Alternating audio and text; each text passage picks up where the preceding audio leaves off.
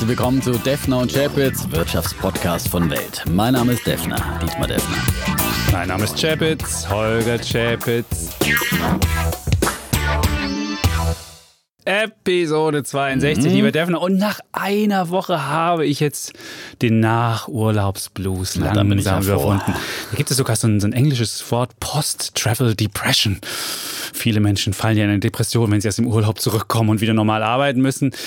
Aber mit, das Wetter ist ja schön hier. Und ich habe das mit Schokocreme bekämpft. Also die Schokocreme, die es auch in Italien gab. Und Jetzt habe ich morgens den Dietmar beim Joggen getroffen. Und wenn man oh, dieses man ja Lächeln, wenn man dieses ja. Lächeln morgens hat, dann äh, das ist das freundliche Lächeln Berlin, die freundliche ja, Lächeln Berlins und dann ist man wieder ich zu Hause. Ich war freundlich, und, obwohl ich gedacht habe, jetzt trifft man ihn morgens auch schon beim Joggen. Ja, ich habe ihm dummerweise verraten, wo ich immer jogge und jetzt muss es der Kollege Chapitz auch ausprobieren. Ja, aber im Sportpark des Turnvaters Jan nach dem Motto frisch, fromm, fröhlich, frei haben wir da heute Morgen unsere Runden, Runden gedreht. gedreht. Bei ja. Instagram gibt es ein Foto davon, das ja. Beweisfoto. Ja. Und äh, ich habe auch gesagt, also lieber Kollege Chapitz, ich lasse mich jetzt hier auf keinen äh, Wettbewerb ein, auch wenn wir hier äh, kräftig streiten, aber auf der Laufbahn müssen wir das nicht austragen. Ich bin nämlich ein extrem langsamer Läufer und ich glaube, du bist, hast mich dreimal pro Runde überholt Ach. oder sowas. Also gefühlt war immer so und da wieder rast der Chapitz vorbei. Also, äh, aber man kann aber, was Gutes lernen auf, dem, auf dem Parcours, nämlich dass man einfach sein eigenes Tempo macht genau. und nicht sich von anderen äh, beeinflussen lässt. Weil ich, hatte, ich weiß dann ganz am Anfang, als ich da war und andere mich überholt haben, hatte ich immer diesen Ehrgeiz, da muss ich mitrennen. Und dann habe ich mich mit einem Menschen mal wirklich eine richtige, haben wir so ein Rennen da am, ja. am Rondell gemacht. Meine Kinder haben sich totgelassen. Was machst du denn? Ich habe verloren auch noch, das kam dazu. Aber man merkt einfach, man macht sein eigenes Tempo und genau. guckt nicht auf die anderen. Ganz wichtige Lehre im, Leben. Leben. Ja, wie im, wie Leben. im Leben. Ganz, ganz, genau. ganz wichtige Lehre. Habe ich auf dem Jakobsweg auch gelernt, ja. ja? Weil da habe ich äh, in einer Etappe bin ich auch forschen Schrittes marschiert und habe so eine ältere Österreicherin überholt äh, und äh, des Abends saßen wir dann in der gleichen Pilgerherberge und meine Knie schmerzten und ich war fast gelähmt und dann sagte sie zu mir, ja, das habe ich, hab ich mir schon gedacht, der Bur, der muss erst noch sein Tempo finden und ah. so. Das war jetzt ganz schlechtes Österreichisch, kann ich nicht so gut nachmachen. Also die meinte sozusagen, der muss erst noch äh, sein Tempo finden und äh, das habe ich bitter bezahlen müssen. Und, und das lernt man da auf dem Platz mhm. oder auf deinem Jakobsweg. Ja, genau. Und ähm, ich habe ja noch einen Podcast gehört mit Yuval Harari mhm. und der hat gesagt, erkenne dich selbst. Also so ein bisschen, wenn du den Platz da drum rumrennst, da erkennt man sich ja auch selbst. Denn nur wenn du selbst dich besser kennst als die ganzen Tech-Firmen, die dich jetzt auch versuchen besser zu kennen, kannst du gegen die gewinnen. Weil sonst können sie dich manipulieren und können mit dir machen, was sie wollen. Und deswegen solltest du dich selbst erkennen und äh, besser sein als Tech und dann kannst du auch im Wettbewerb genau. Gewinnen. Ja. Harari, ein, Harari. ein großer Meister auch. Ja, ich habe das Buch immer noch da liegen, habe ich zu Weihnachten bekommen. Also werde ich jetzt im Urlaub. Diese 21 Kapitel? Genau, die 21 okay. Kapitel. Ich habe das als Hörbuch angefangen. Es ist sehr mhm. düster. Es ist wirklich dystopisch. Aber ja. ich kann mit sowas umgehen. Ich bin ja Optimist. Ja. nee, Man muss sich ja, ich, ich setze mich ja sogar mit dir auseinandersetzen. Ich finde es ziemlich, ziemlich frustrierend. Okay. Aber wo wir gerade bei Buchtipps sind, ich hätte noch Aha. ein Buch. Okay. Mein Buch des Sommers ist von Gary Steingart. Willkommen in Lake Success. Das ist so ein krisengebeutelter Hedgefondsmanager, der irgendwie den Sinn des Lebens sucht und den nicht mehr an der Wall Street finden will, sondern irgendwie in Amerika und der sich dann in den Greyhound-Bus setzt und äh, angetrieben vom Selbstzweifel durch Amerika reist. Und, und Gary Steingart schafft es wirklich, dieses Amerika von Trump so darzustellen, die Charaktere. Ich bin ja selbst mhm. letztes Jahr in Amerika gewesen und es ist ein wunderbares Buch und das habe ich als Hörbuch auch gehabt mit Shenya Lacher, das ist so ein Schauspieler aus München, das mhm. gelesen. Mhm. mhm. Großartig. Und ein Zitat, das mir noch im Kopf geblieben okay. ist, er sah aus, als wohnte er im eigenen Körper zur Miete. Also es ist wunder. es gibt ja wirklich so, so, so klasse. Also er weiß, die Leute so, so einzuschätzen, so zu sezieren, die Stimmung, die, die sozialen Unwuchten. Also äh. Ich finde es ein bisschen frustrierend, dass der Held ein bisschen zu gut wegkommt am Ende aber mhm. er, hat, er lässt relativ viel viele Leichen jetzt. zurück. Ja, aber nicht zu viel verraten. Aber es ist ein wunderbares ja. Buch, Gary Steiger. Willkommen okay, auch Busfahren entschleunigt. Heute wird es heute eine Entschleunigungsausgabe hier. Äh. Erkenne dich selbst beim Joggen, beim Wandern oder beim Busfahren. Beim Greyhound-Busfahren. Greyhound. Das ist ein ganz eigenes Erlebnis. fahren in Deutschland ist auch ein, ist immer toll. Oder in der Bahn. Man lernt Bist du schon mal Flixbus gefahren? Ja, bin ich schon mal. Und? Bin schon mal, also ich bin ja auch ein sparsamer Mensch. Ich ja? dachte mal, äh, ich fahre mit dem Flixbus nach München. Das war aber keine, würde ich nicht empfehlen, weil das ist wirklich dann, es wird wirklich lang. Ich weiß gar nicht, ich glaube, ich war neun Stunden unterwegs oder sowas. Wie viel das dann auch so wie im Greyhound? Angekündigt war es für, für sieben Stunden, ja? dann dachte und? ich irgendwie, oder sieben oder keine Ahnung, ein bisschen länger als die Bahn und kostet eben nur 20 Euro. Und ich alter Sparfuchs bin dann in den, der Sparfuchs im Flixbus, ja. ja. Äh, und dann, wenn du halt im Bus stehst, du natürlich genauso im Stau und dann dauert das. Aber es war trotzdem, und eine Schulklasse war mit an Bord, ja, okay. äh, ging es dann ganz schön rum. Aber in dem Greyhound, da müffelt es immer so ein bisschen. Deswegen heißt es, wenn man im Greyhound fährt, muss man sich immer vorne hinsetzen, was hinten müffelt. Ist es im Flixbus auch so, diese Regel? Naja, wird auch so ein bisschen dünner die Luft, ja. Aber ich bin okay. auch schon mal im Greyhound in den USA. Äh, ist, ist natürlich im Greyhound fahren natürlich wirklich sehr sozial schwache äh, Schichten, muss man einfach so sagen, äh, die vielleicht dann körperhygienemäßig dann nicht auf dem sozusagen und ähm, das kann dir aber auch im Flixbus passieren. Okay. Ja? Also, also müffeln ganz überall. Ne? Wer da empfindlich ist, der darf nicht Bus fahren. Gut, genau. Jetzt müssen wir zum Nachklapp kommen.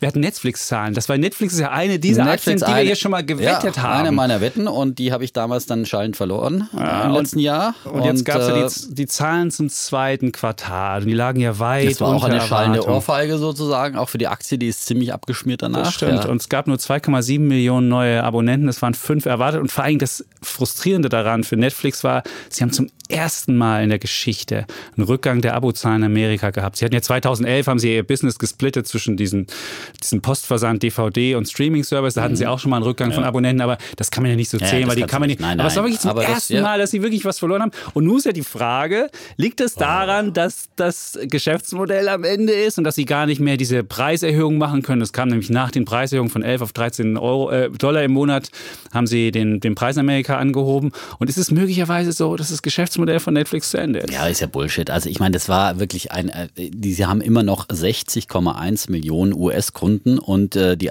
Zahl der Abonnenten ist nur um 126.000 äh, zurückgegangen. Ja, das ist wirklich kein Rückgang. Ja, ein Rückgang um 126.000 im zweiten Quartal und die Analysten hatten eben 300.000 plus erwartet, aber es ist eben nur ein klitzekleiner Rückgang und äh, liegt natürlich mit an den Preiserhöhungen. Die Leute sind ja preissensibel, aber wir hatten ja damals auch schon besprochen, sozusagen, ja, wo sollte äh, Netflix Gewinne machen und so weiter.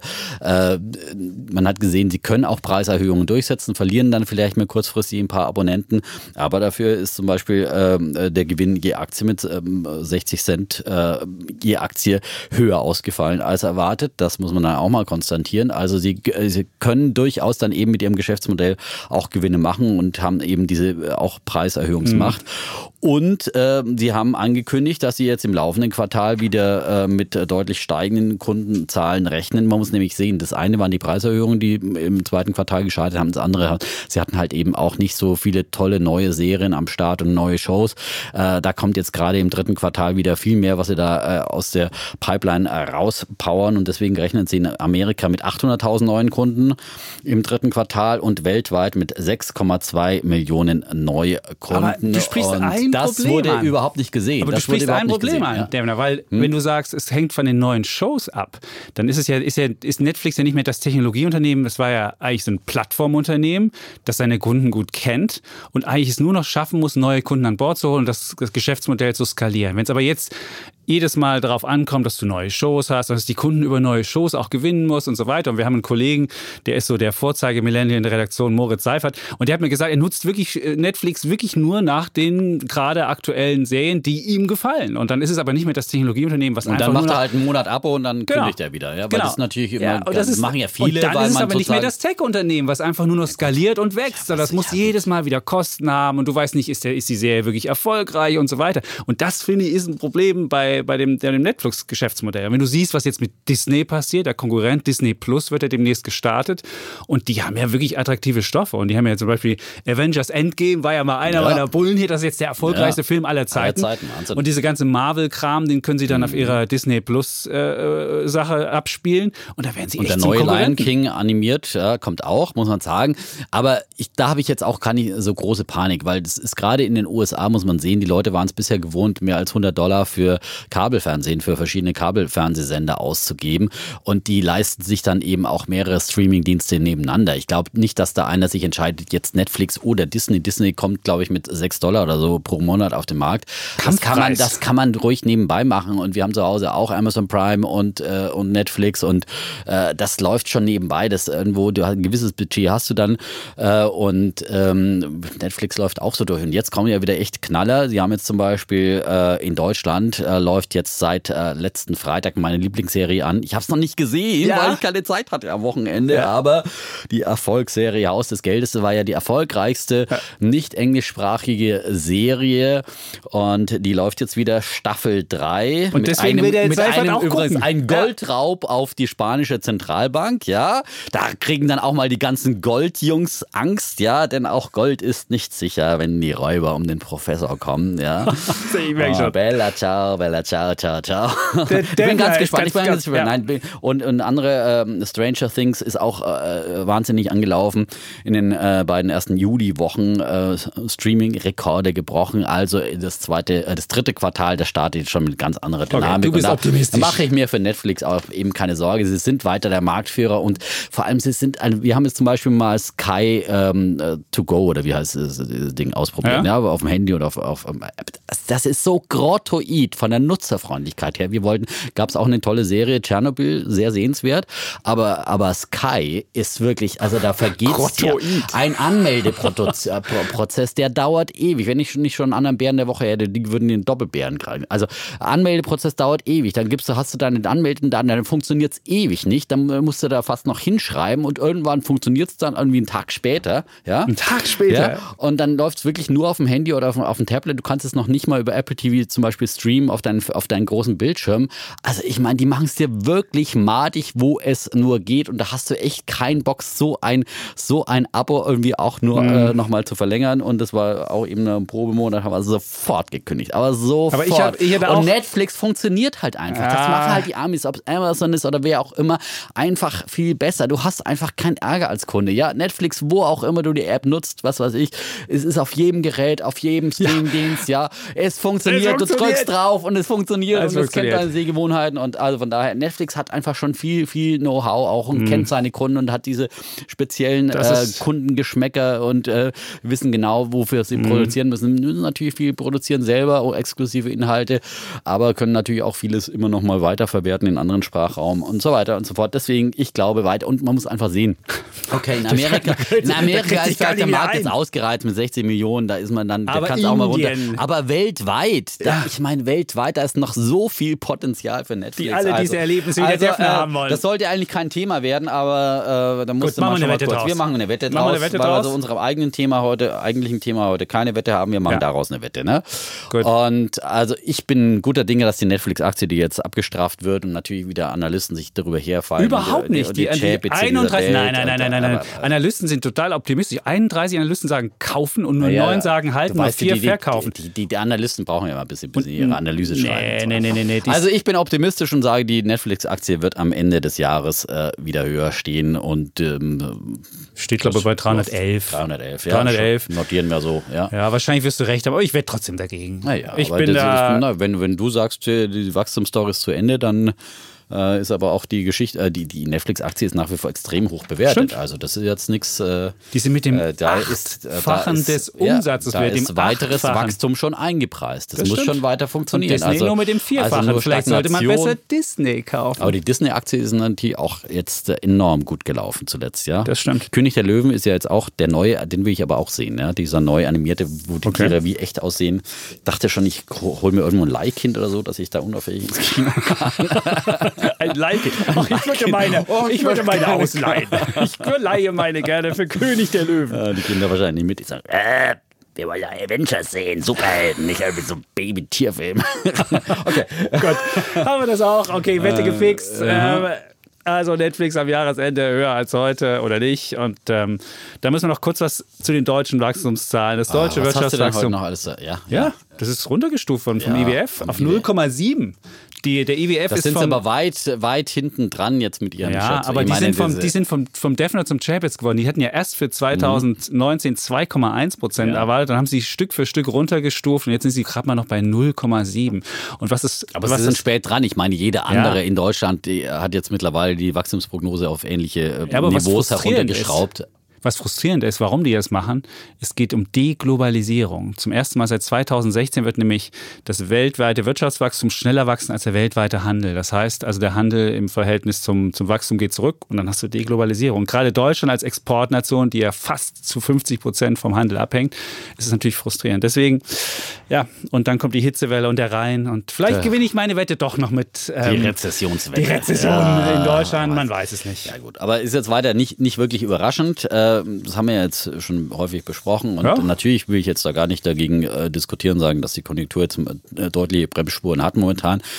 Umso mehr muss man einfach sagen, danke EZB. Wenn die nicht diese ah. Niedrigzinspolitik machen würde, dann äh, wäre zum Beispiel auch der Bau und der Konsum in Deutschland, äh, da sähe es ganz anders aus und dann wären wir schon längst in der Rezession. Der und so hält uns die ne, der Konsum, der Konsum. Du, die Leute kaufen wegen der billigen Natürlich, ja, weil, weil, weil, sie dann die eben nicht so viel Geld mehr. aufs Sparbuch legen. Stimmt doch nicht. Die Sparguthaben sind gestiegen, aber ja. trotzdem glaube ich, dass die Leute sparen ist, mehr. Ja. Doch nicht wegen der Zinsen. Der Bau, da gebe ich dir recht, aber doch nicht vom, vom es gibt doch keiner mehr Geld aus, weil die Zinsen niedrig sind. In Deutschland sind die doch so, kriege weniger Geld fürs, für mein. Sparkonto muss ich mehr Geld zurücklegen. Gut, die Gesamtzahl das ist, doch der ist Deutsche. gestiegen, ja. Ah, siehst, man ah. gibt trotzdem mal leichter Geld aus. Ja. Und vor allem die Bautätigkeit. Das, da die hast du wahrscheinlich recht. Der ja Bauboom ist, ist, ist, Ja, und ich meine, der Konsum boomt auch weiter nach wie vor. Also es ist jetzt nicht so, dass der äh, sozusagen brach liegt in Deutschland.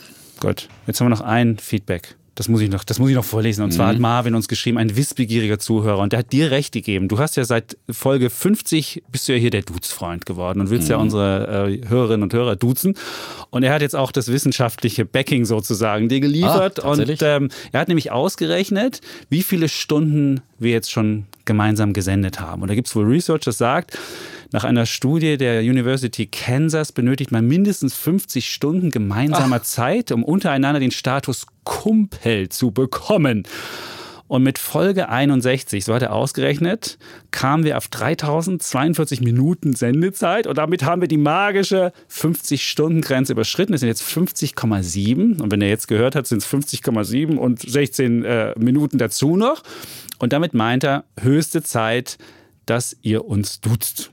Also ja, wunderbar, das ist ja solche, Wahnsinn. Das ja, ist ja was für fleißige cool. Hörer. So, ja, Hallo. Ja, unsere Redezeit analysieren. Aber siehst du, ich habe es intuitiv richtig gemacht. ne? Du hast recht. Sozusagen nach Folge 50 dachte ich, jetzt ist irgendwie so ein gewisses Vertrauensverhältnis da und äh, da kann man schon mal zum Du Aber es brauchte ja. noch elf weitere Folgen, um die 50 Stunden zu bekommen. Das zeigt, dass wir nicht jedes Mal eine Stunde hier ja, ja. vollbracht haben, weil ja unser Podcastleiter immer so kritisch ist und immer auf die Uhr guckt, ihr macht zu lang.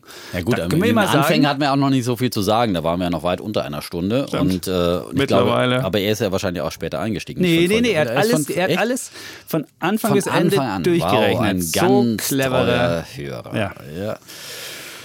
Gut, dann ja. Äh, ihr da draußen. Äh, ja, wir haben weiter.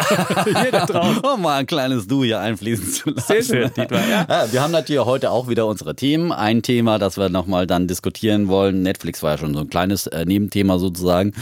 Aber ein Hauptthema haben wir auch noch. Und wir haben natürlich wieder unsere kleinen Tierchen und Plüsierchen. Also Bulle und Bär der Woche, den jeder vergeben darf. Äh, den Daumen heben und senken. Man möchte nicht nach 17 Minuten mal sagen, was das Hauptthema ist? Oder denkst du, dann schalten die Leute ab? Sag's.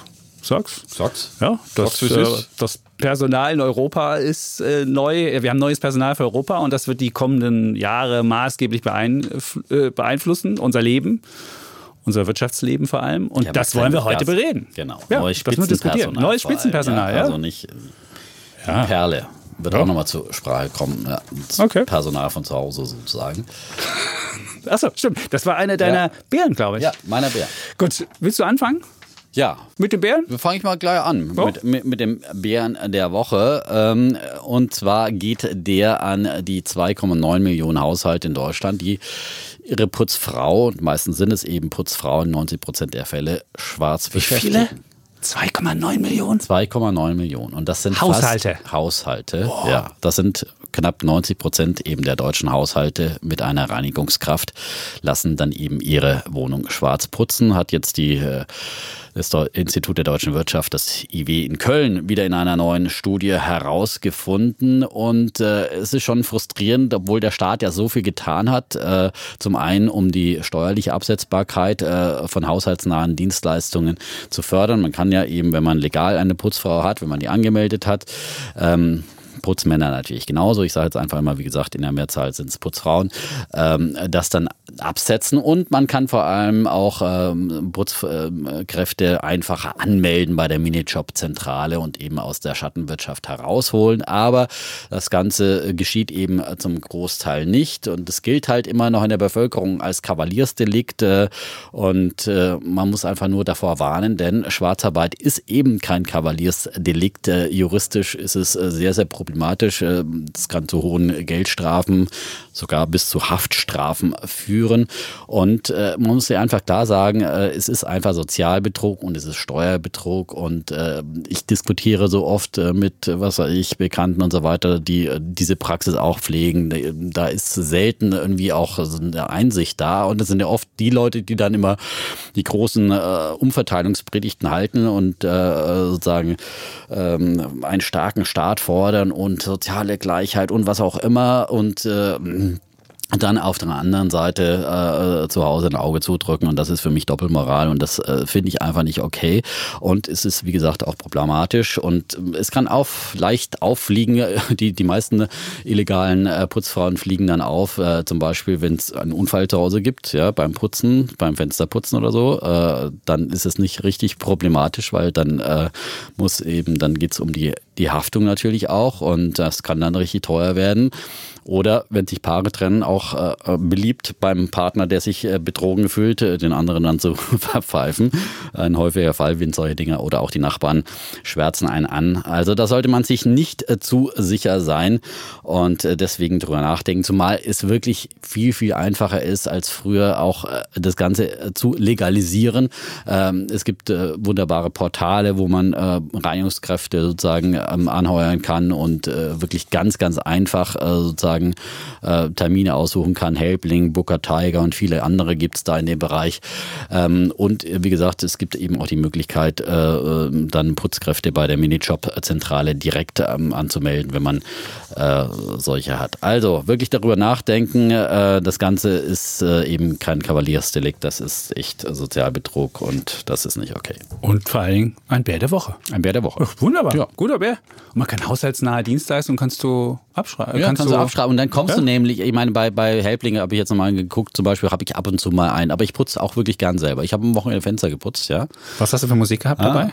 Äh, ich habe dann die neueste Apple Music Liste durchgehört, wieder die neuen Songs und so weiter. Und okay. äh, das ist einfach richtig, wenn du gute Musik hast und schön zack und die Freundin hat gearbeitet äh, und dann hast du, konntest du richtig, das ist wie Sport. Ja. ja. Und dann hast und, so. und dann hast du die Streifen aber am nächsten Tag gesehen wahrscheinlich.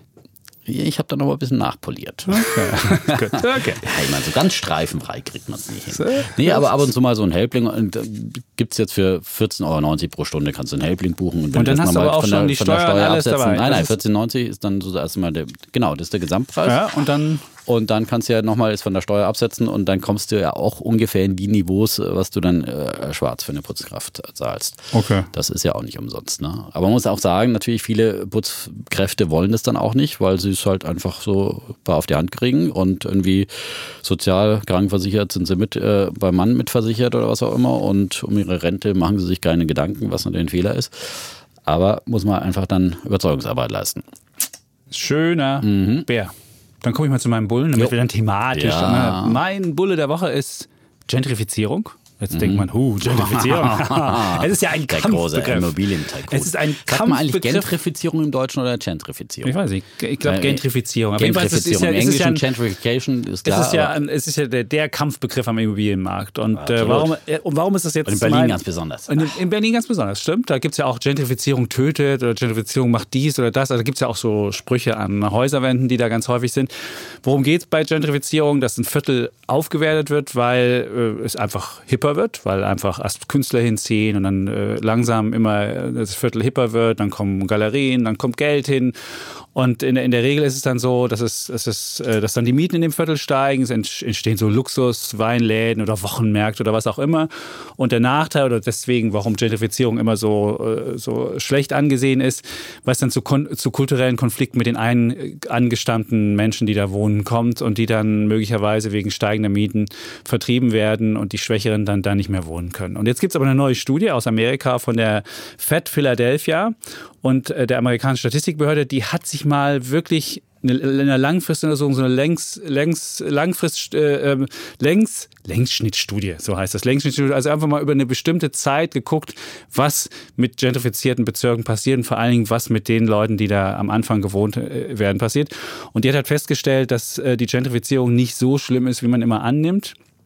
Das liegt daran, dass in Amerika es ohnehin üblich ist, dass die Leute alle zehn Jahre innerhalb einer Dekade wegziehen. Also 68 Prozent der sozial Schwachen und 79 Prozent der äh, sozial Starken ziehen ohnehin innerhalb von zehn Jahren weg. Und wenn du jetzt die Gentrifizierung hast, dann ist es nur ungleich höher. Also es ist nicht so, dass du durch eine Gentrifizierung mehr Leute verdrängst, sondern es ist ohnehin ein sehr dynamischer Prozess und das ist ohnehin schon da. Und deswegen wird durch Gentrifizierung nur ganz leicht dieser Wegzugsprozess ähm, beschleunigt. Und dann haben sie halt geguckt, was passiert mit den Leuten, die da geblieben sind. Und die profitieren davon, A, dass es ähm, höhere, ähm, dass, die, dass die Immobilien mehr wert sind. Also wer eine Immobilie schon hatte, also der Immobilienbesitz in Amerika sowieso höher, der profitiert dann davon, davon, dass die Immobilienpreise steigen, aber auch die Leute, die ähm, als zur Miete da wohnen, profitieren davon, dass es dann bessere, bessere Kindergärten gibt und für die Kinder mehr sind. Und dass selbst die Leute, die sozial schwach sind und da bleiben, dass die sogar ähm, weniger Gefahr laufen, äh, arm zu werden, weil das einfach die mit nach oben zieht, so eine Art Sog, der nach oben stattfindet.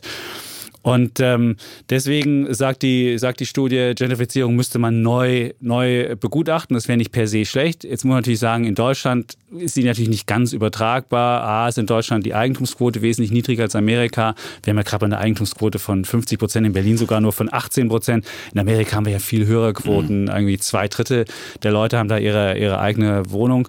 Aber trotzdem sollte man Gentrifizierung nicht total verteufeln, sondern eben auch als Teil von der Stadtentwicklung begreifen und versuchen, das so zu managen, dass auch die Leute, die da wohnen und die Leute, die neu hinzukommen, ähm, dann erfolgreich miteinander wohnen können und die Vorteile der Gentrifizierung genießen können. Und deswegen sage ich, mein Bulle der Woche. Gentrifizierung, auch wenn es wahrscheinlich nicht ganz hm. unumstritten ist, würde ich vermuten. Nicht unumstritten. Ich glaube, ja, da machst du nicht unbedingt Freunde unbedingt in Deutschland. Ja, äh, da ist es ist ja ein ganz sensibles Thema. Und äh, natürlich lassen sich amerikanische Verhältnisse nicht auf Deutsch übertragen.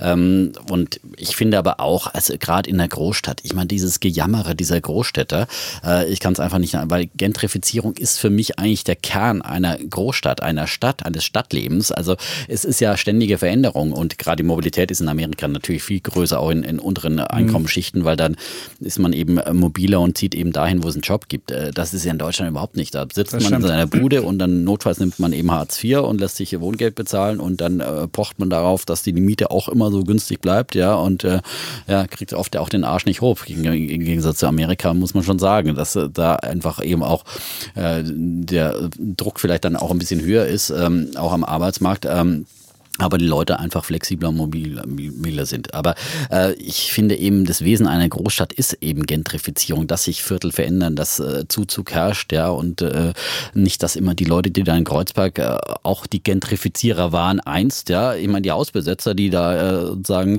aus der alten Bundesrepublik vor der Wehrpflicht geflüchtet sind, das waren ja auch äh, die Zugezogenen, die herkömmliche und äh, dort äh, ansässige Menschen verdrängt haben mit ihren, äh, vielleicht nicht unbedingt die Hausbesitzer in ein leeres Haus eingezogen sind, aber alle anderen, die äh, dort äh, sozusagen ähm, andere verdrängt haben und äh, ortsansässige Bevölkerung und die Künstler, die sich breit machen und äh, ein Viertel hüb machen, all das sind ja eigentlich Gentrifizierung, nicht erst die Reichen, die dann kommen und sagen, da will ich jetzt auch hin, weil es da so toll ist. Also auf der anderen Seite finde ich schon, muss man auch, äh, klar, braucht man auch äh, Stadtpolitik und äh, Wohnungspolitik, äh, damit man auch sozusagen äh, keine Geisterstädte da am Ende bekommt. Das, wo, da, wo muss man, da muss man wirklich nur noch wie in London irgendwie dann ja. die Ölscheichs aus dem Ausland wohnen und nur noch sozusagen die, die, die, die Zeitschaltuhr die Lichter an und ausmacht mhm. und die kommen zweimal im Jahr dann auf Besuch vorbei und äh, sozusagen Einheimische können sich die Wohnung gar nicht mehr leisten. Finde ich da, worauf muss man auf sozial, soziale Ausgewogenheit muss man schon auch achten, aber eben nicht immer gleich alles verteufeln und äh, ich finde Durchmischung und Veränderung ist wichtig für eine Großstadt. Der ja. Kollege Sommerfeld hat das mhm. erzählt, der war in Hamburg, Hafen City mhm. und da war es wirklich so,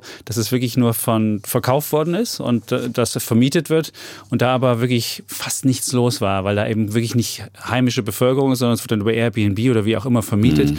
Und da kriegst du halt auch kein Flair in so, eine, in so eine Sache rein. Und deswegen finde ich, da muss man wirklich aufpassen, aber ansonsten darf man Gentrifizierung nicht so negativ sehen. Gut. Gut, haben wir sind wir uns einig? Ja, Dann gutes kommen wir Thema. zu deinem. Ja zu meinem Bullen. Bullen. Ich habe ja, noch einen Bullen, genau. Bullen. genau. Ich habe noch einen Bär, du noch einen Bullen. Ja, genau. Dann fang mal an. Ja, ein bisschen Sputen hier schon wieder. Ne? Ja. ja. Ähm, äh, und ähm, ja, ich bin ja. ja. ich bin ja bekannt hier im Podcast, äh, äh, dass ich kein Freund des Goldes bin. Ja, ja du bist eher ein Edelmetallbär. Ich bin ja eher der Bär. Auf der, der anderen. Seite habe ich in meiner Jahresprognose am Anfang des Jahres ja schon gesagt, ich glaube, dass äh, Gold in diesem Jahr äh, im Aufwind sein wird und über 14.000, 1400, ja, 1.400, Im Dorfland. 1.400 Dollar ja. steigen wird, ist mittlerweile passiert. Äh, und äh, da ist wahrscheinlich auch beim Gold noch Luft nach oben. Ähm, getrieben jetzt natürlich äh, von der lockeren äh, Notenbankpolitik weltweit, vor allem von äh, der amerikanischen Notenbank Fed. Da erwartet man ja jetzt äh, mit fast hundertprozentiger Sicherheit im Ende Juli dann nächste Woche, ist das ja schon, ja. eine Zinssenkung. Ähm, und ähm, das macht natürlich Edelmetall insgesamt wieder attraktiver. Ich aber äh, möchte meinen Bullen der Woche, jetzt komme ich zum Bullen der Woche, oh, nicht ans Gold vergeben, nein, nein, nein, das war bloß die Einleitung, sondern an das Gold des kleinen Mannes, oh. an das Silber. Ich bin ja auch auf der Seite der kleinen Leute, ne? Der Entrechteten. Ne? Ja. Der Robin aus kleinen Hood. Verhältnissen, aus kleinen Verhältnissen. Von ja, Franken, nein, ja. ich erzähl. Nein, Silber ist mir schon immer, immer sympathischer, weil es eben nicht so eine reine Krisenwährung ist wie Gold, sondern weil es eben auch äh, sozusagen auch eine Wette auf die Konjunktur ist, weil es eben auch ein Industriemetall ist, wird ja 50 Prozent des äh, Silbers äh, wird in der Industrie verwertet und da gibt es unterschiedliche äh, sozusagen auch Verwertungsbranchen. Lange hat die Fotobranche es gebraucht, aber die ist natürlich immer mehr disruptiert worden und die braucht nicht mehr so viel. Aber auf der anderen Seite gibt es zum Beispiel die Photovoltaikindustrie, die ja wieder einen neuen Boom erlebt. Solarstrom ist ja wieder, wieder gefragt. Die brauchen Silber? Die brauchen Silber, ja. Wow, ja, die brauchen Silber in den Solarzellen. Also das ist zum Beispiel ein Punkt der Anwendung. Dann äh, profitiert Silber natürlich auch vom insgesamt äh, ähm, von niedrigen Zinsen, ähnlich wie Gold ist da in die Entwicklung. Auf der anderen Seite ist die Schere aber zum Gold äh, zuletzt sehr weit auseinandergegangen, die Preisschere. Und äh, deswegen ist Silber jetzt im Vergleich zum Gold historisch niedrig bewertet. Und deswegen habe ich mir vor eineinhalb Wochen, also vorletzte Woche, mal ein bisschen Silber über ähm, ein paar ähm, Trading-Produkte, also nicht, nicht physisch, sondern ja, über Finanzprodukte sozusagen ins Depot also gelegt. muss keiner beim Defner ja. in den Keller gehen, um nach den Silber Nein, zu gucken. Nein, das lohnt sich nicht, wie gesagt. da ist nichts zu Hause. Nee, nee. Also physischem würde ich dann auch äh, abraten, auch zum Beispiel, weil da Mehrwertsteuer drauf ist und so weiter und so fort. Ja. Äh, auch zu viel zu komplex und bin jetzt nicht der Weltuntergangsprophet, der sagt, ich muss das alles zu Hause im Keller haben, wenn, äh, sondern äh, das ist jetzt eine reine äh, Finanzwette, weil ich glaube einfach, Silber ist momentan viel, viel zu billig, vor allem im Vergleich zu Gold. da gibt es immer dieses Gold-Silber-Ratio oder das Gold-Silber Silber-Verhältnis, das einfach besagt, ähm, äh, wie das Gold zum Beispiel zwischenzeitlich 93 mal so teuer wie der Bruder Silber war. Also da ist das Gold-Silber-Ratio bei 93 gewesen. Der äh, Wert ist jetzt, äh, weil Silber zuletzt aufgeholt hat, letzte Woche um 8% mhm. gestiegen. Also die Idee, die ich hatte, haben jetzt viel mehr. Ähm, und reich. ja, naja, ich habe auf jeden Fall schon ungefähr 10% äh, verdient, ja, ja, sozusagen. Und ähm, 10 Prozent ist nur das Silberpreis gestiegen, ja. Und ich habe ja gehebelt das Produkt hier. Nein, aber nicht mehr, ich will jetzt hier keinen zum Zocken verleiten, aber ähm, egal wie man investiert, ich finde es nach wie vor eine gute Investmentidee. Ähm, das Verhältnis ist jetzt auf 88 gefallen, äh, das Gold-Silber-Ratio, aber ist immer noch historisch hoch, denn äh, seit äh, dem Jahr 2000 lag der Wert bei im Schnitt bei 64 und seit dem Zweiten Weltkrieg bei 59. Und äh, deswegen glaube ich, hat Silber weiter hier Nachholbedarf und äh, Silber könnte natürlich, ich bin ja auch weiter der Konjunkturoptimist. Ich glaube, das ist eine Delle, die wir momentan sehen weltweit und dass die Konjunktur auch wieder anzieht und äh, Branchen eben wie die Photovoltaik. Also wird Silber möglicherweise auch von einer anziehenden Konjunktur wieder profitieren. Win, win, win, win, win, win, win, win, win, win, Steigen Sie Silber. ein. Glänzende Aussichten und deswegen dafür mein Bulle der Woche. Ach, das ist doch schön. Mhm. Und da passt auch mein Bär der Woche. Ach, übrigens, aber wer mehr zum Silber wissen will, ich habe ja das, dem Kollegen Chapitz auch gesagt äh, und er hat gleich einen fundierten Artikel daraus gemacht ich, aus ja. der Geschichte. Kann man bei Welt.de jetzt heute man, schon lesen. Bei Welt.de kann man das, ja, kann man das nachlesen. Ja. Da heißt die Geschichte, zum, wie ist die Headline? Dass man sie auch findet online. Irgendwas man mit Silber. Chapitz. Einfach immer bei Chapitz. Dem Autor Chapitz folgen. Genau, und dann hast du, dann hat man die Geschichte.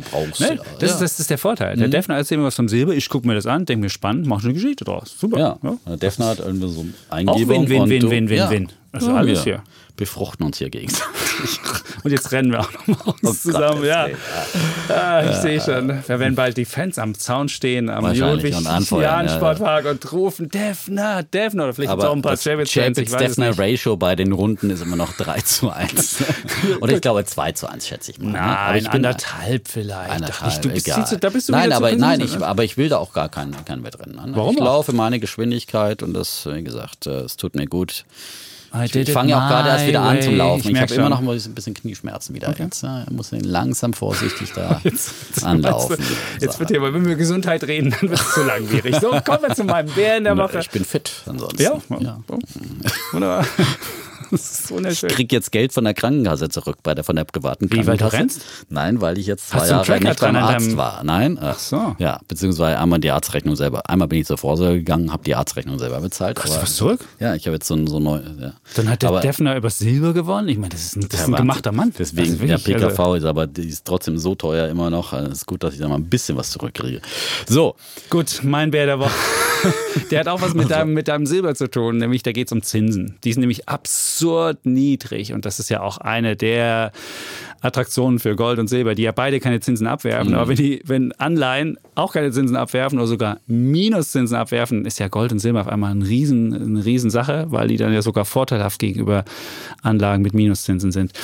Und meine Bär der Woche sind Zinsen und äh, die sind so stark gefallen, dass es entweder die größte Blase der Wirtschaftsgeschichte ist oder aber ein neues Paradigma. Ich weiß es nicht, was es jetzt auch immer ist, aber auf jeden Fall ist es äh, mein Bär der Woche. Und sichtbar wird es daran, dass mittlerweile Anleihen im Volumen von 13 Billionen Dollar haben negative Renditen. Also die, die, die sind von vornherein, wenn du die kaufst, haben die hm. negative Renditen. Du kannst mit denen keinen einzigen Cent machen, sondern du verlierst. Und das sicher. Und dann gibt es nochmal weitere 12 Billionen Dollar. Die haben zwar noch ein paar Renditen, aber die sind so niedrig, dass sie noch nicht mal die Inflation ausgleichen. Also da machst du realen Verlust, also nach Abzug der, ähm, der Inflation. Also hast du insgesamt Bonds im Volumen von 25 Billionen, die eigentlich Wertverluste generieren. Und das ist, das ist ein historischer Höchststand. Das gab es so noch nie. Grund ist, dass die Notenbanken jetzt kommen und wahrscheinlich sogar die EZB demnächst wieder das Anleihenkaufprogramm, was sie ja ausgesetzt hatten am, am Jahresanfang, das ist wahrscheinlich wieder aufnehmen werden. Dann kommt wieder ein neuer Nachfrage für Anleihen raus. Und dann wirkt das wie so ein, wie so ein Treibsandeffekt. Dann hast du schon negative Renditen. Es geht, alle Renditen werden nach unten gezogen, weil das liegt daran, wenn du jetzt Anleger bist und dich fragst, wo kriege ich noch irgendeine positive Rendite? Dann gehst du in diese Anleihen rein, kaufst die und damit gehen die Zinsen dieser Anleihen, wenn die Nachfrage steigt, auch automatisch mit runter. Deswegen wird so ein Sogeffekt nach unten ausgesetzt. Und dann hast du immer mehr Anleihen, die negative Renditen haben oder eben so niedrige Renditen, dass sie nämlich nicht mehr die Inflation ausrechnen. Also ein Treibsatzeffekt. Und wie absurd das teilweise ist, da kann man in Österreich sehen, da gibt es eine 100-jährige mhm. Anleihe und die wirft gerade mal 1,1 Prozent ab. Also für 100 Jahre von heute bis ins Jahr 21 ähm, 17, um genau zu sein, also es ist nicht ganz 100 Jahre, sondern ähm, nur 98 Jahre, wirft die Jahr für Jahr 1,1 Prozent. Aber wenn du davon ausgehst, dass die Inflationsrate, das Inflationsziel der EZB bei 2 Prozent ist, dann machst du sicher über 100 Jahre machst du sicher einen Verlust damit. Ich meine, das ist so absurd. Das ist total absurd. Es ist völlig, ja. es ist völlig absurd. Und man muss ja sagen, auf 100 Jahre, weiß ich, was in 100 Jahren mit Österreich ja, ist. Das Land gibt es ja gerade mal 100 Jahre und die Geschichte ist nicht unbedingt ähm, linear verlaufen. Also selbst davon, dass es, dass es der Emittent ja möglicherweise mhm. noch irgendwie was schief gehen kann, kriegst du noch nicht mal da einen Ausgleich für die Inflation. Und ähm, naja, nun ist die Frage, entweder ist es die größte Blase oder ist es ein Paradigmenwechsel. Sollte es ein Paradigmenwechsel sein, dann kannst du jetzt ungefragt Aktien oder Immobilien kaufen. Weil wenn du von der Idee ausgehst, dass alle Anlagen die gleiche Rendite irgendwie aufweisen müssten, dann kannst du bei Aktien sind spottbillig gegenüber Anleihen und selbst ähm, Immobilien sind noch relativ günstig, wenn man das mit, mit Anleihen vergleicht. Ungefähr ein KGV von 36. Du kannst ja gucken, was musst du ausgeben für eine Immobilie, wie viel kriegst du Miete und dann kannst du ein KGV berechnen. Da hast du also 33, ist zwar für Immobilien wahnsinnig hoch, aber im Vergleich zu einer Anleihe wahnsinnig niedrig. Weil du kein KGV, weil du ja Verlust machst. Weil du ja Verlust ja, machst. Viele gibt es ja kein KGV. KGV so mehr, ja. Aber bei einem niedrigen Zins war das KGV ja dann irgendwann bei, keine Unendlich? Ahnung, 1000 oder genau. sowas. Ja, aber beim Minuszins ist es halt dann... Gibt es kein KGV. Gibt es kein KGV ja, und das ist so absurd. Und, und, da muss man sich... Also ich bin ja, schon fertig. Auch, ja, ich sage aber nur meinen Bär der Woche Zinsen. Du kannst auch mit dem Kopf noch schütteln. Ich schüttel noch ein bisschen im Kopf. Du auch mit dem Kopf. aber es ist, es ist wirklich die Frage. Vielleicht ist es ja... Also mir haben viele im Internet geschrieben, also bei, bei Twitter haben mhm. geschrieben, naja, das ist gar nicht so unwahrscheinlich eigentlich, das muss, wir müssen ja jetzt eine produktive Gesellschaft werden und wir sollen halt alle uns verschulden und sollen ja was Produktives machen. Und es kann nicht sein, dass wir mit unproduktiven Anlagen Geld verdienen und vielleicht ist es das neue Paradigma. Wenn das so wäre, dann wäre es keine große Blase und dann könnten wir alle jetzt. Ja, ich bin ja auch fürs Verschulden. Ich bin ja auch fürs? Verschulden und ich, ich, ich, es ist ja, äh, jeder ist ja doof, der jetzt hier so, so also ich meine, leider kriegt ja der Private, kriegt ja leider keinen Hauskredit für, für Minuszinsen, aber der Staat kriegt natürlich, äh, der deutsche Staat mit zehnjährigen Bundesanleihen äh, sozusagen kriegt, äh, sozusagen, äh, Geld geschenkt. Geld geschenkt dafür, ja. dass er äh, Schulden aufnimmt. Allerdings, wir haben ja darüber auch schon mal diskutiert, wir wollen es nicht, dass der Staat sich wieder übermäßig verschuldet. Wenn wenn es denn eine ideale Welt wäre, wo man sagen würde, okay, Staat hier, du kriegst hier Geld zu Minuszinsen und das tust du mal schön investieren und schön die Schulen ausbauen und schön in Forschung und Bildung und Verkehrswege in, investieren, dann wäre es wunderbar. Aber, aber, dieser Staat will halt dann wieder seine äh, Wahlklientel äh, glücklich machen, statt vernünftig äh, in die sozusagen äh, jungen Leute, in die äh, Babys und die Kinder zu investieren, die, Zukunft, nicht ja. wählen können. Dann gibt das doch wieder lieber den äh, Rentnern oder andere Klientel, Baukinder Kindergeld und verteilt es äh, un, unsinnig und deswegen wollen wir auch nicht, dass der Staat sich übermäßig verschuldet, aber eigentlich wäre es klug. Und ich meine, diese Anleiheinvestoren, die kann ich echt überhaupt nicht. Es ist natürlich, es ist ein reines Gezocke, weil mit den fallenden Renditen steigen natürlich die Anleihenkurse. Stimmt. Da macht man dann als Investor Geld, aber du musst halt dann schauen, dass du, und das ist halt die Blase, die sich hier aufbläst. Du musst ja? noch einen Dummen finden, ja, du musst immer noch einen Dummen finden, der ja. Last Fool Theorie und irgendwann, ist irgendwann ist Gibt's halt, den Last Fool? Bist du der Last Fool? Ja. Und das irgendwann platzt diese diese Blase, sagt man natürlich auch schon lange, ja, aber irgendwann passiert es trotzdem. Und es war auch am Aktienmarkt, äh, ging es auch immer wieder nochmal nach oben und äh, dann dachte man immer irgendwie, ach ja, kann ja gar nichts mehr passieren. Das geht ja. einfach immer so weiter, weil es ein Paradigmen, das Wort Paradigmenwechsel, das ist ja immer ganz gefährlich. Das haben ja schon viele öfters gebraucht. Ne? This time is different. Äh, der, der, der teuerste gerne, Satz. Der teuerste Satz. Und der wird auch die Anleiheinvestoren, und deswegen verstehe ich auch momentan nicht immer diese äh, Leute mit ihrer Portfoliotheorie, die sagen, ja, 50% Aktien, 50% Anleihen, diese klassische Theorie bei Minuszinsen, das ist doch totaler Bullshit. Und das größte Risiko, und äh, dann immer sagen, ja, der sichere Teil sind die Anleihen. Nein, das ist der Risikoteil im Portfolio. Ja? Und lieber so. schön mit, Deswegen. wie wir es empfehlen, Aktien, ETFs kaufen und die sind einfach wirklich und ein Cash-Anteil für und den Cash-Anteil, genau. So macht man Und wenn man das, will, noch ein bisschen Silber. wie? Du für Edelmetalle. Silber. Silber. Ach, der war, das hast du schön gemacht. Aber was zu den Anleihen, vielleicht eine Sache noch, es gibt halt durch Regulierung sind viele gezwungen, Anleihen zu kaufen. Also ja. wenn du jetzt ein Lebensversicherer bist, dann hast du halt und private Krankenversicherungen. Oder eine private ja? Krankenversicherung. Weil die können sich ja einfach beim Beitrag zahlen. Wird einfach wieder um mehr als 10% der Beitrag erhöht, ja, äh, für die Altersrückstellung. So ich meine, das kann auch nicht sein, diese Regulierung, die muss sich doch auch mal an die Zeit anpassen. Ich meine, das kann doch nicht sein, dass du immer sagst, du musst irgendwelche angeblich sicheren Staatsanleihen kaufen und darfst die tollen Aktien nicht kaufen. Die tollen. Also, die tollen. Die, tollen die günstigen. Aktien. Ja. Die tollen Nein, wenn du im Schnitt weit streust und auf langen Lagehorizont hast, wie es ja Versicherungen ja, haben, auch äh, über Teilweise. Aber das Problem ist ja, wenn du eine Lebensversicherer bist und du musst Jahr für Jahr deinen, deinen Investoren einen bestimmten Betrag auszahlen. Das ist das Problem der Lebensversicherung auch. Dass aber halt sie müssen ja immer nur einen ganz kleinen, hast. logisch. Aber, aber du hast trotzdem Renditeversprechen. Ja. Und wenn du die nicht erfüllen kannst, musst du halt Rückstellungen bilden und so weiter. Das können halt viele Versicherer, haben gar nicht das Kapital, um aber das ich weiß nicht, wie eine, wie eine Versicherung mit minus 0,4 Prozent Bundesanleihe-Investment dann einen Garantiezins von 0,9 Prozent auszahlen die, die, kaufen dann halt irgendwie. Ja, aber da brauche ich doch keine Bundesanleihe kaufen. Oder die ja, kaufen halt genau. irgendwie ja, alle Anleihen in Europa keine Bundesanleihe halt kaufen. Nee, das machen wahrscheinlich viele so. nicht, aber gut. Okay, äh, aber wir sind schon. Kann mich ja auch nicht um alles kümmern. Sehr schön. Ich glaube nicht. Ja. Gut, dann kommen wir zu unserem Thema. Und dann müssen Thema, wir über ja. die ja, beiden Spitzenpersonalien in genau. Europa da sprechen. Da geht es auch so ein bisschen um das Thema Niedrigzinsen und so weiter, was war schon. Genau, die in den kommenden Jahren ja den politischen Ton angeben werden und wichtige Entscheidungen für uns alle mitbringen werden. Wir, wir sind es wieder nicht geworden. Wir, stimmt, wir haben eine Wette gehabt. Wir hatten ja eine Wette. Ja, und wir, wir haben eine Wette, ja. Und wir haben ja beide gewettet, äh, aber es ist keiner der Kandidaten oder Kandidatinnen. Also ich hatte hatten. ja die Wette, dass ähm, der Herr Weidmann der EZB-Chef werden wird und ähm, dass die Frau Vestager, Frau Vestager, die Liberale, ja, äh, die Kommissionspräsidentin werden wird. Und ich hatte die Wette, dass Herr Barnier, ein Franzose, zum Kommissionspräsidenten wird. Und ich glaube, als, als EZB-Chef mm. hatte ich Herrn Rehn von der, genau, von der finnischen du. Notenbank. Also wir lagen so beide daneben, deswegen gibt es hier, das ist die erste Wette, glaube ich, ja, die so. Immerhin hatte der Defner beide eine, extrem daneben lagen. Aber du ja? hattest immerhin eine Frau und ich hatte immerhin einen Franzosen. Und ich hatte einen Deutschen, Tableau. okay. Ja, stimmt. Du, und Nationalität war ich einmal sich. Äh, nee, bist auch einmal. Ja, gut. Aber wir haben beide das, die Wette also nicht gewonnen. Immerhin haben wir jetzt als, als Kommissionspräsidentin Ursula von der Leyen, das ist die erste Frau überhaupt an der Spitze Spitze und es ist die erste deutsche äh, Kommissionsspitze Besetzung seit mehr als 50 Jahren, glaube ich. Und mit Christine Lagarde haben wir jetzt eine, äh, die erste Frau an der Spitze der EZB und wir haben die erste Nicht-Ökonomin an der Spitze der Notenbank. Und da werde ich gleich ein wenig rumkritisieren Ach müssen. Was. Ach was, das kommt jetzt ja. überraschend. Ja. Das kommt jetzt überraschend. Wir haben Kritik an der Notenbank von dir? Wir haben viele, wir haben jetzt ja. viele, wir haben nämlich jetzt viele Juristen in der Notenbank und ich finde, ähm, eine Notenbank sollte besser von Ökonomen. Von sollte besser. Verstande. Nein, die haben, die haben, die Juristen sind gut darin, äh, Kausalität hinzubekommen. Das können viele Ökonomen nicht. Das, dann das, dann das, dann das. Da sind Juristen ziemlich gut drin. Aber was Juristen nicht gut drin sind, sind nicht gut im unabhängigen ökonomischen äh, Agieren. Deswegen warst du ja so ein großer Fan von Mario Draghi, der ja auch Spitzenökonom war. Ja? Nein, Mario Draghi war, kam von der kam von, war Spitzenökonom, ja, bestimmt. Von MIT, am MIT. Ja, aber er war bei der Investmentbank Goldman Sachs und wusste, was die Investmentwelt sehr gerne hat, haben möchte. Und er war gelernter Ökonom. Das ist, also du sagst gerade, der Ökonom ist der bessere Mensch. Ja, aber er war dann, er war dann bei gut, Goldman Sachs. jetzt aber nochmal von an. Wir wollen ja? jetzt heute nicht wieder über Draghi Wir wollen nicht über Draghi diskutieren, wir wollen ja über die Nachfolgerinnen diskutieren. Also von der Leyen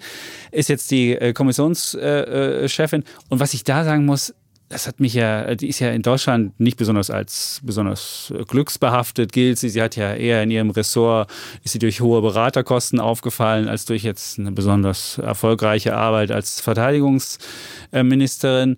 Und äh, nicht nur der, der, der Nominierungsprozess hat ja viele frustriert. Die war ja auch nie, stand auf keiner einzigen europäischen Liste. Und wenn ich jetzt bei der Europawahl hingegangen bin und gesagt habe, ich bin für Europa und ich will was machen, von der Leyen habe ich ja nirgendwo gehabt und hatte nie im Hinterkopf, wenn ich jetzt die EVP ähm, gewählt habe oder die CDU in Deutschland. Also das ist ja schon, schon eine Sache, die frustrierend ist. Und die zweite Enttäuschung, die ist, sie hat ja auch nur ganz knapp, hat es ja im Europaparlament nur geschafft, da durchzukommen und auch nur dass sie ganz viele Versprechen gemacht hat. Sie hat irgendwie Mindestlöhne für alle, Schutz für Arbeitslose, also so einen Sozialstaat für alle gesprochen, wo ja eigentlich der Sozialstaat ist ja eigentlich was, was auf Nationalstaatsebene ist und nicht in Brüssel ist. Da sagen schon viele, oh.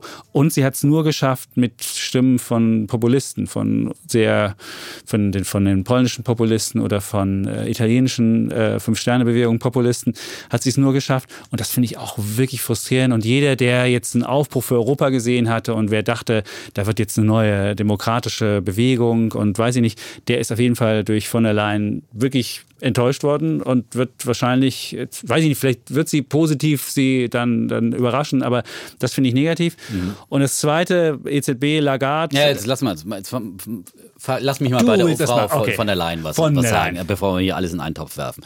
Ähm, also, äh, zum einen zu diesem Prozess, der von überall auch über äh, kritisiert wurde und weil es äh, angeblich eben nicht die Spitzenkandidaten dann geworden sind, sondern eben jemand anders. Aber es gibt, es ist nicht rechtlich verbrieft oder schon gar nicht in europäischen äh, äh, äh, Verträgen verbrieft, dass die Spitzenkandidaten automatisch Kommissionspräsident werden, sondern das Europaparlament hat da lediglich ein Vorschlagsrecht und die EZB, der EZB-Rat hat ein Vorschlagsrecht und da gibt es, glaube ich, so eine Regelung, dass die sich beide einfach einigen müssen auf einen Kandidaten. So. Und äh, ist es regelgemäß gelaufen, wenn auch vorher vielleicht anderes suggeriert worden ist, aber das war genauso irgendwann mal eine, Regelmäß? Hin, eine Hinter diese, diese. Das war ein Hinterzimmerdeal. Das war ein einfacher Hinterzimmerdeal. Naja, Hinterzimmer, Vorderzimmer auseinander, dann kam der, dann, dann, dann, ich meine, das ist durch, durch Macron ist die Geschichte ja, gelaufen. Genau. Der hat dann irgendwann gesagt, na gut, gucke ich mal, was habe ich schon im Angebot. Auf jeden Fall muss ein Franzose Macron, dabei sein. Macron hat, nein, es geht ja gar Natürlich. nicht so. Er hat dann auch um eine Deutsche gesprochen. Nein, Macron hat gesagt, er will den Weber nicht, weil er eben keine starke Persönlichkeit genug okay. ist. Ja, und das habe ich ja schon öfters in der Diskussion hier gesehen, dass ich das absolut nachvollziehen kann und äh, ähm, sozusagen äh, indirekt über Bande haben sie dann von der Leyen. Okay. Und von der Leyen ist eine ganz andere äh, erfahrene Persönlichkeit, muss man einfach sagen. Ich habe auch schon mal gesagt, hier diese ein bisschen abgehalftert und bei der, im Verteidigungsministerium hat sie in der Tat keine gute Figur gemacht. Und Süße. sie hat aber Was auch jetzt halt, ja, also, besser? lass, mal, lass mich halt auch mal ausreden. Du ja. hast jetzt gerade hier vorgetragen. Ähm, also, ähm, aber sie hatte ja auch viele äh, Probleme bei der Bundeswehr geerbt von Vorgängern. Das kann man auch nicht von heute auf morgen äh, äh, ändern. Sie hat eine flammende Rede gehalten und hat sich, äh, hat sich wirklich jetzt einem kurzen Auswahlprozess unter und sie wurde im Europaparlament gewählt. So, basta. Und man kann basta. nicht sagen, dass sie den Populisten, den Europagegner nach dem Mund geredet hat, sondern sie hat eine sehr flammende, europafreundliche Rede gehalten und wurde trotzdem äh, von den Rechtspopulisten gewählt.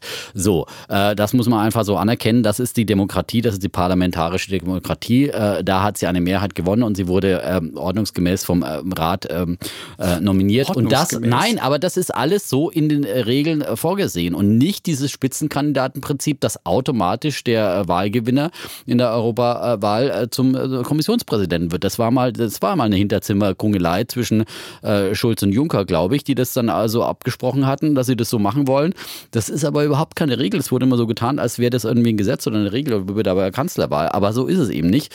Und das, man darf dann auch Dinge nicht so falsch darstellen, äh, weil das gefährdet genauso die Demokratie. Aber es war nicht ganz sauber, gebe ich zu. Und äh, Weber hat natürlich sauber. schon immer gesagt, ich will Kommissionspräsident werden. Und der ist wirklich ein armer Karl, weil er jetzt einfach so degradiert wurde und schlecht gemacht wurde. Aber Macron hat von Anfang an gesagt, den will er nicht. Und, äh, und ich finde schon auch, das habe ich ja auch schon hier in der Diskussion gesagt, man braucht einfach wirklich eine starke Persönlichkeit, die dann das einfach auf Augenhöhe. Ist das? Ja, die ist schon eine sehr resolute Persönlichkeit und äh, ähm, fließend in, in den Sprachen. Und ich meine, die hat eine wahnsinnig tolle Rede gehalten. Und natürlich waren da viele Versprechungen drin. Ja. Man kann auch sagen Utopien, äh, wie es äh, ja, aber genau in die, ja, aber Wort. genauso in diese Richtung müssen wir Europa weiterbauen. Wir brauchen mehr äh, gemeinsame Politik, auch mehr äh, Sozialstaatspolitik die wir äh, Gemeinsame? Es wird ja, ist ja nicht davon die Rede, dass es überall Mindestlohn geben doch, soll. Doch, aber, doch, nein, doch, will nein, nein, nicht, nicht den angemessene, aber eben, eben angemessen pro Land, nicht den gleichen Mindestlohn ja, für ist, Europa. Das, aber das klang nicht Keine so Gleichmacherei, sagen, sondern Mindestlöhne in Europa. Ich würde sagen, dass Nein, aber dass man das auch Europa, ich bin jetzt nun wirklich nicht der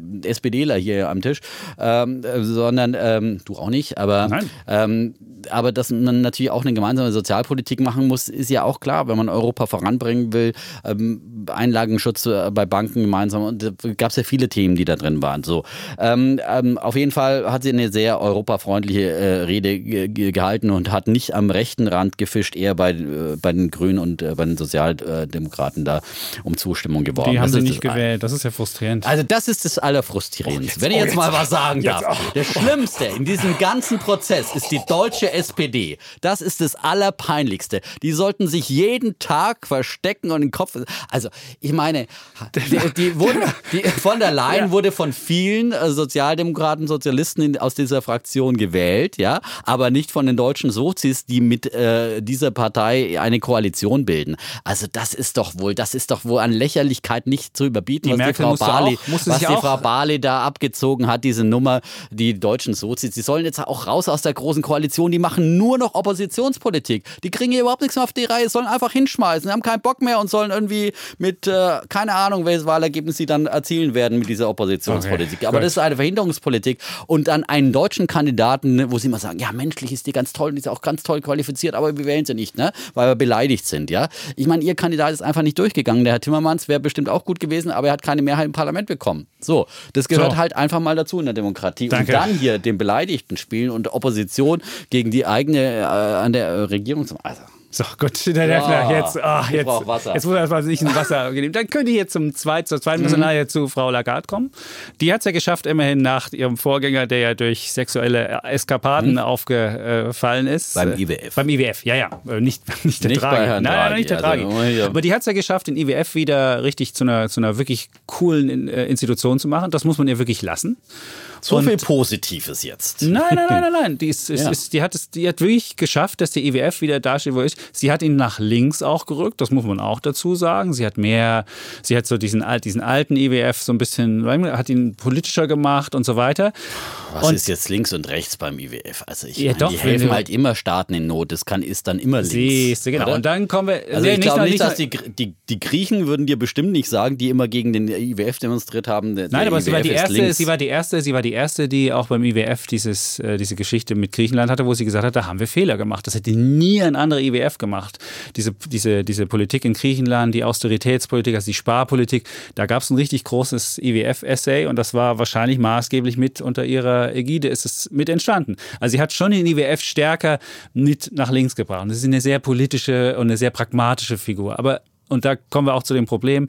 Deswegen möchte ich sie auch nicht an der EZB-Spitze haben, weil in der EZB-Spitze, es ist ein Posten, da bist du völlig unabhängig.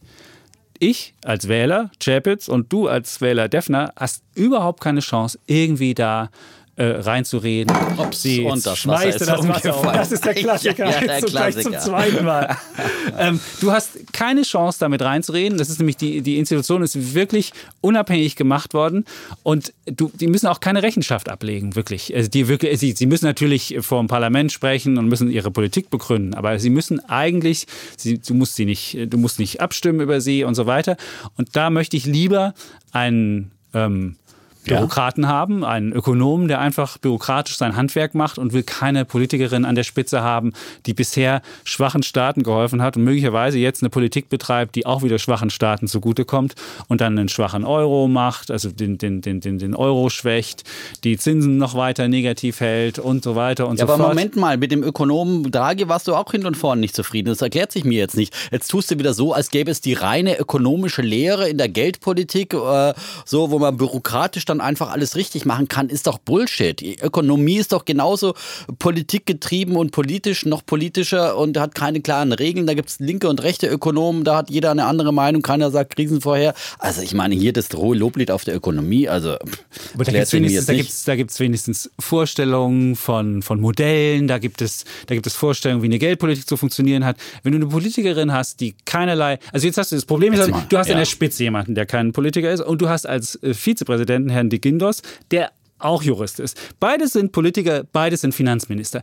Wenn du zwei Finanzminister an der Spitze einer Währungsbehörde hast, glaubst du ernsthaft, da geht es als erstes darum, Geldstabilität zu garantieren? Natürlich, weil das ist der Auftrag. Nein, Und nein, nein, das wird es nicht natürlich. geben. Das erste ist, das erste wird sein, dass du irgendwie äh, den, den Laden zusammenhältst und möglicherweise dann den Laden so zusammenhältst, dass du den Regierungen, die möglicherweise sonst einen Arschtritt bekommen werden, weil die Zinsen steigen, denen so hilfst, dass die Zinsen niedrig bleiben. Das ist die alte denen, Diskussion jetzt bei, Diskussion. bei, bei Draghi, ist, ja, whatever it takes. Das ist die whatever ja. it takes Diskussion, ja. Und natürlich musst du den Laden, also den Euro zusammenhalten, um Geldwertstabilität zu garantieren, weil ein Euro, der zerbricht, ist alles andere als eine stabile Währung, ja? Ja, aber wenn du, wenn du aber in einer Regierung die Zinsen niedrig Wir haben nur noch fünf Minuten, jetzt mal wenn du, der Regierung, kommen, ja. wenn du der Regierung niedrige Zinsen weiter garantierst, dann hat sie überhaupt keinen Anreiz zu reformieren. Du ja, aber du bleib doch mal beim Thema Lagarde. Ja, jetzt, ja, jetzt kommt ein altes Lamento hier, niedrige Zinsen sind schlimm. Aber äh, die Inflation Nein. ist seit Jahren unter dem Ziel der EZB, das liegt bei 2%. Dieses Ziel wird verfehlt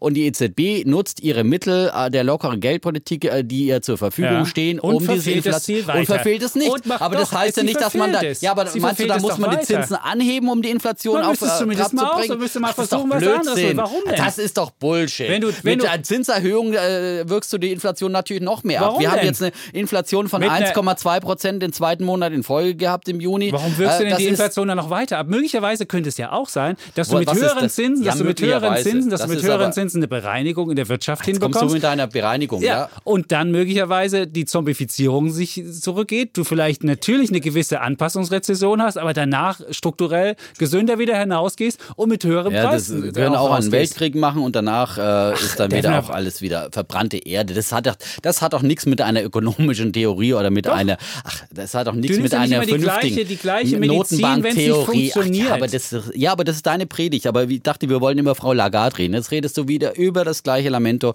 Ja, ich finde, Frau Lagarde, lass mich mal sagen, ist eine exzellente Wahl, weil sie jetzt wirklich, die ist, äh, hat in äh, Karriere jetzt wirklich sehr viel äh, hier erlebt und äh, durchgemacht, eben auch an Krisenbewältigung. Und wir sind nach wie vor, wir kranken an den Folgen dieser Krise und deswegen gibt es eben noch diese Nachkrisenpolitik, weil die Inflation noch nicht da ist, wo sie laut äh, hingehört. Da brauche ich nicht studierter Ökonom zu sein, um das EZB-Ziel von 2% kriegst du die Inflation ja, nach oben, ja, eher als mit, fest, da steigen die Anleihepreise, die Zinsen sinken weiter, die Aktien steigen, da haben wir doch noch nicht einen Prozentpunkt Inflation ja, kreiert durch nein, diese ganzen nicht kreiert, aber dadurch haben wir vielleicht eine Deflation verhindert, ja? Weil das Gefährliche weißt, ist nämlich eine Deflation. Ja, wir werden es nie wissen, weil es gibt, da kannst du auch keine Studien machen. Aber in Japan ist es daneben gegangen und in der Weimarer Republik ist es auch daneben gegangen durch deine Politik, die du die vorschlagen würdest. Weimarer Anleihen. Republik, Brünningsche Sparpolitik, ja, das hat die sozusagen äh, eine Wirtschaftskrise ausgelöst, die, die Hitler an die Macht gebracht hat. Das ist die Politik, die du propagierst. Weimarer ja? Republik?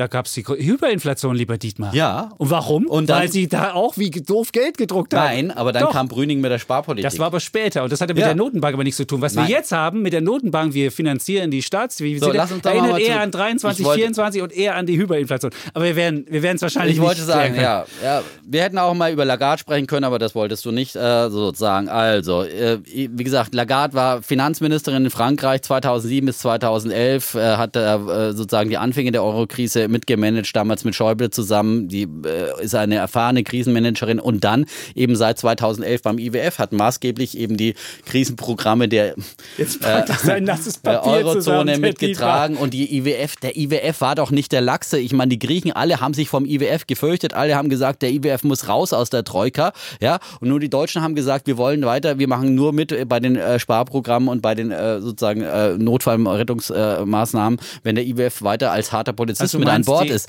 Der IWF war doch der harte Hund in der Geschichte und äh, sozusagen und nicht der Weichling und äh, derjenige, der hier äh, Geldspenden verteilt hat. Das ist doch eine vollkommen falsche Darstellung. Deswegen wunderbar. Christine Lagarde ist eine wunderbare Frau. Vielleicht können wir zu passender Gelegenheit, wenn wir wieder mal ein bisschen Zeit haben, das noch weiter diskutieren. Das weiter diskutieren. Also du meinst dann, sie wird als erstes die Zinsen erhöhen. Ich bin gespannt. Das sage ich nicht. Du hast Nein. gesagt, harter Hund Nein. oder harte Frau. Nein, aber wir haben eine Inflation bei 1,2 Prozent. Es ist keine Zeit für eine Zinserhöhung, sondern es ist eine Zeit für eine weitere Lockerung. Und wenn wir bei 2 Prozent sind, können wir mal über Zinserhöhungen nachdenken. So. Aber wenn Lockerung nicht einfach. so höherer Inflation, sondern das Ja, aber anstatt dessen hätten wir möglicherweise eine Deflation, eine okay, wirklich wir, wir extrem gefährliche Deflationsspirale, die zu Massenarbeitslosigkeit, Deindustrialisierung und zu einer Abwärtsspirale wie in Japan über Jahrzehnte führt, wo du nicht mehr rauskommst. Und das hat Mario Draghi verhindert mit seiner Politik, ja? Und in Deutschland floriert die Wirtschaft, weil es hier niedrige Zinsen gibt, ja?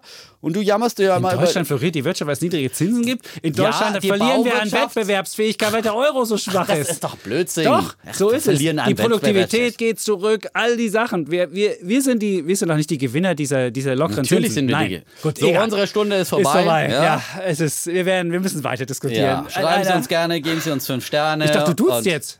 Ja. Kaum ist mal ein bisschen kontroverser, dann bist Rage, du ja. bitte, bitte, bitte, Schreibt uns, äh, guckt unsere Instagram-Bilder an und äh, wir bleiben Jetzt wie immer wieder etwas konzilianter im Ton. Ja. Sehr schön. Wir sagen auf jeden Fall Tschüss und Ciao. Bleiben Bulle und Bär, Defner und Chapitz.